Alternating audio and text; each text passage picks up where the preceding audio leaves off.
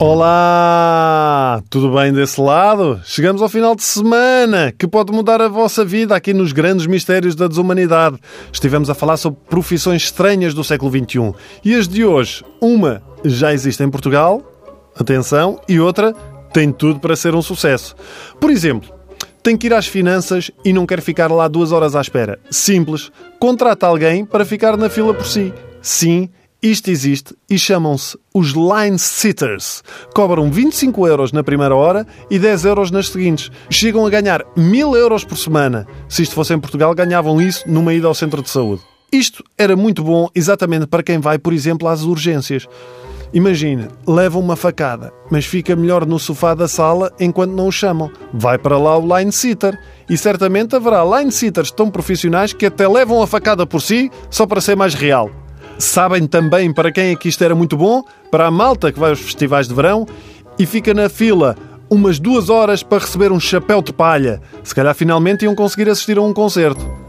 O negócio existe nos Estados Unidos e o recorde está num empregado que ficou 43 horas numa fila para uma audição do Shark Tank e ganhou assim 900 euros. Ora, sendo o Shark Tank aquele programa dos negócios, não seria melhor ele ficar na fila e depois promover o próprio negócio da fila?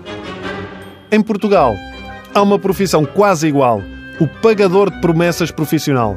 Ou seja, imaginem que fazem uma promessa à Nossa Senhora, do género: se entrar em ciências políticas, vão a Fátima a pé. Depois entram em ciências políticas e dizem: afinal não me dá jeito, vai este senhor. E pumba!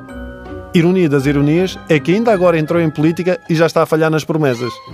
Na própria página, o pagador de promessas diz: se tem uma promessa para cumprir e não o pode fazer, ou simplesmente quer agradecer a Nossa Senhora de Fátima as boas graças recebidas ao longo da vida. Ora, se estiver bem de saúde, imaginem que eu quero agradecer qualquer coisa a um amigo. Não vou e mando outro em meu nome? Isso faz algum sentido? E os preços? Uma peregrinação da Grande Lisboa custa 2.500 euros. Rezar um terço 250 euros. Meter uma vela, 25 euros. Dando agora uma de Gustavo Santos, vamos lá ver uma coisa. Se eu tiver de subir uma montanha, se eu subir de teleférico, chego lá acima, vejo a vista, é pá, espetacular, está feito. Agora, se eu tiver de subir a pé durante 3 horas, à chuva, escorregando, chego lá acima e aposto que nunca mais me vou esquecer daquela vista. Eu acho que esse é exatamente o propósito das peregrinações, dar valor por aquilo que passamos. Se não, da próxima vez que fizer uma promessa, é a própria Nossa Senhora que liga ao pagador de promessas. Não vale a pena. Isto é o que se chama fazer batota divina.